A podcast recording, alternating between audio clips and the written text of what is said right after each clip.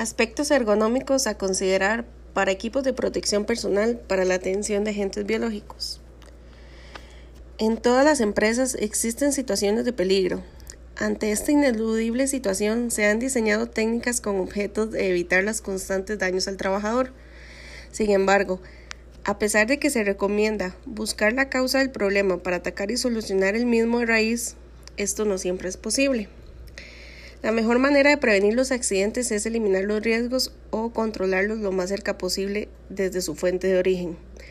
Cuando esta acción de reducir los riesgos en su origen no es posible, se ve en la necesidad de implantar a los trabajadores algún tipo de ropa protectora o dispositivos o equipo de protección personal, el cual se encuentra de último en la pirámide de controles, sin embargo no es menos importante.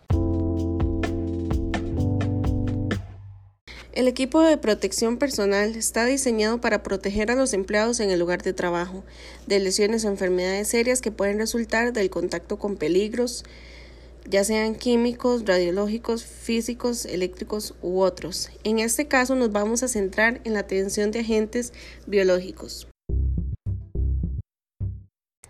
En estos casos, cuando los colaboradores están expuestos a trabajar con agentes biológicos, se requiere que protejan la mayor parte de su cuerpo o todo.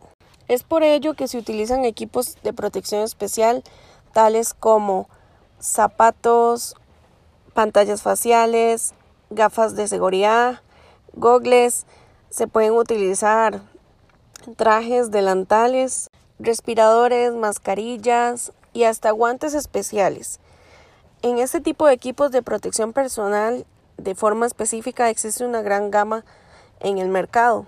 Sin embargo, se necesita tomar en cuenta o considerar ciertos aspectos ergonómicos, como por ejemplo que haya disponibilidad de tallas para todos los colaboradores.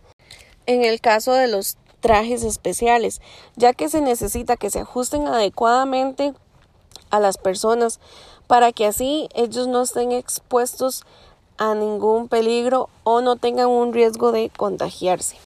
En el caso de las mascarillas o respiradores, se necesitan que abarquen completamente la mitad de la cara, por lo que también se requiere que haya un ajuste en el sello hermético para que las personas las puedan utilizar de manera correcta y no tengan problemas con las correas con el tamaño de la mascarilla.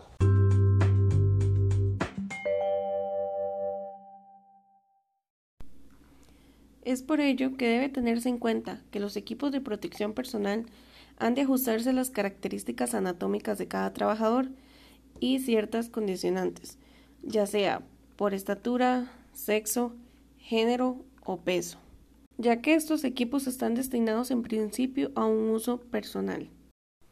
Es por ello que no solo deben ofrecer la adecuada protección contra el riesgo, sino ser adecuadamente confortable cuando se vaya a utilizar, adaptarse cómodamente sin interferir en los movimientos naturales de la persona. Deben ser también de fácil acceso, utilización y desinfección.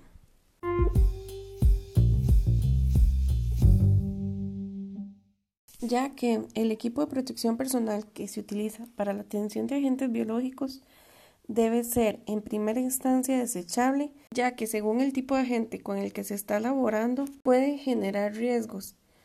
En segunda instancia, si el equipo no es desechable, debe permitir la limpieza diaria y todos los aspectos ergonómicos anteriormente mencionados para resguardar la integridad y asegurar el bienestar de los colaboradores.